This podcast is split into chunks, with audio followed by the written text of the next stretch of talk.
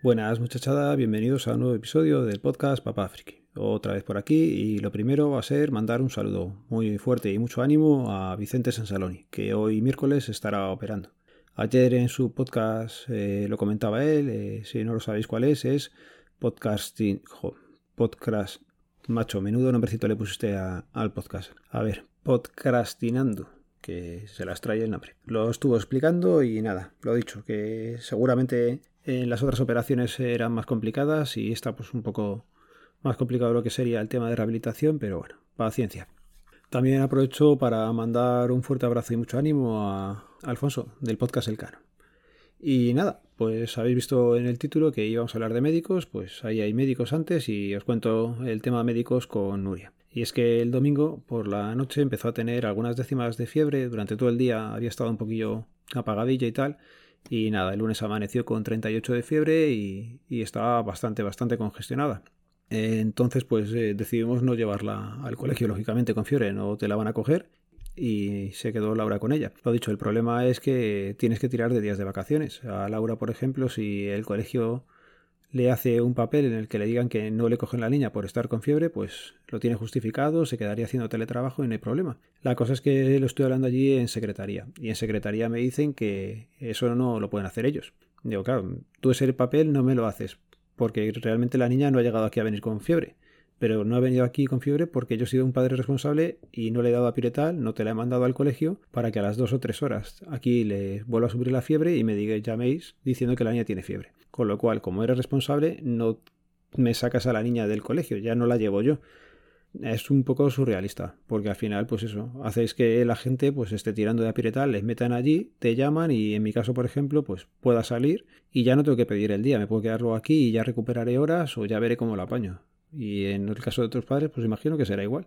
Pero no sé, aquello de, de estos ánimos más fuertes, pues joder, más fuertes, no sé, pero se está perdiendo una oportunidad de cambiar las cosas y de mirar un poco más por el ciudadano muy, muy buena. ¿Qué más cosillas quería comentaros? Vale, pues ayer pasó una cosa curiosa, y es que cuando llegué a casa, pues los niños ya estaban metidos en la cama, eh, Laura decía que estaba bastante cansada, que quería descansar, como la noche anterior no fue muy buena, pues también se fue a la cama y me encontré que a las nueve pues tenía toda la noche para mí por delante. Tenía casi más o menos tres orillas para trastear y nada, cené rápido y quería echarle un ojo al router, al Orbi.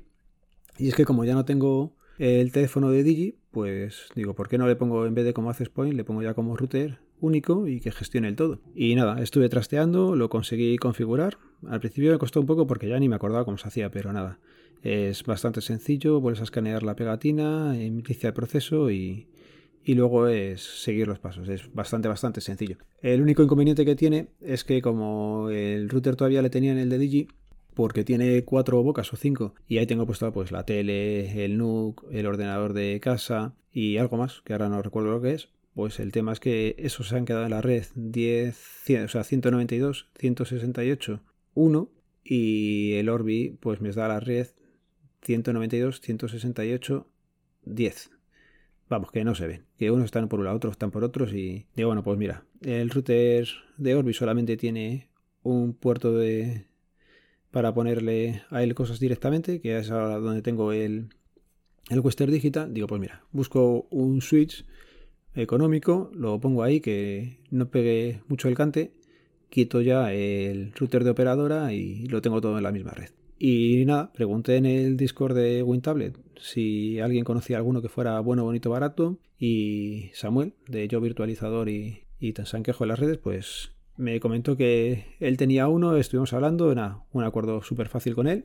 Y en principio habíamos quedado en vernos hoy a mediodía. Pero a jodido, se le ha olvidado en casa el aparato, así que nada, ya nos veremos mañana o, o pasado cuando se tercien. Y es que es una buena. Es una buena comunidad la que hay ahí. No somos mucha gente, se llevan bastante bien todas las conversaciones y, la gente siempre está dispuesta a echarte una mano. O sea que si queréis daros de alta, lo único que ya os perderéis la danza del vientre que hizo Tejedor. Pero bueno, si queréis daros de alta, ya lo he dicho, preguntar en cualquier red social y se os indica el camino de cómo llegar hasta allí. Bueno, otra cosilla que estuve trasteando. ¿Os acordabais que en el último episodio comentaba que tenía problemas con el NUC? que no resolvía nombres, que aquello hacía cosas raras, pues nada, definitivamente no podía perder más tiempo. Cada vez que me ponía intentaba hacer cosas, no me resolvía ya nombres ni quitando ni poniendo el Docker, así que, que creé un pincho USB y esta vez eh, le he puesto un Linux Mint, pero en la versión Cinnamon o Cinnamon, Cinnamon, joder, que los nombrecitos, macho. Pues eso, en Cinnamon. Y está funcionando en un momento. Ya tengo hecho un guía burro, ya dije que cada vez que hago una instalación en algún sitio, pues he cogido la costumbre últimamente de, de hacer un diario de a bordo, de ir contando todo lo que vas poniendo, los manuales, las cosas que vas siguiendo. Y como el NUC está basado en lo que hacía en la Raspberry, y la Raspberry la formateé bastantes veces, pues nada, ya tengo mis 6, 7, 8 pasos que hay que hacer cuando lo monto todo para tener todo funcionando. Y, en nada, en un ratillo está, está puesto. Así que ahí tengo que valorar si volver a montar el Docker con la Pijol o directamente poner Pijol sobre el NUC, que ya no hay tanto problema como podías tener de rendimiento con la Raspberry. Aquí lo mueve de sobra y, ponerlo nativo. Ya veré definitivamente qué, qué es lo que hago. Y nada, lo voy a ir dejando por aquí. Están siendo semanas de exámenes de los peques y, y. Cuando no estás trabajando, pues con ellos para que estudien y, y fines de semana, pues ni salir por ahí ni nada. Esas eh, imágenes que se han visto de Madrid que en parte pues estaban un poquito sesgadas, porque claro, te ponen una toma en la que sabes que va a parecer que hay mucha gente cuando realmente no lo hay, pues pues eso, yo sí es que también es una zona muy, muy, muy poblada, con lo cual con que salga uno de cada 100, pues al final acaba saliendo mucha gente a la calle.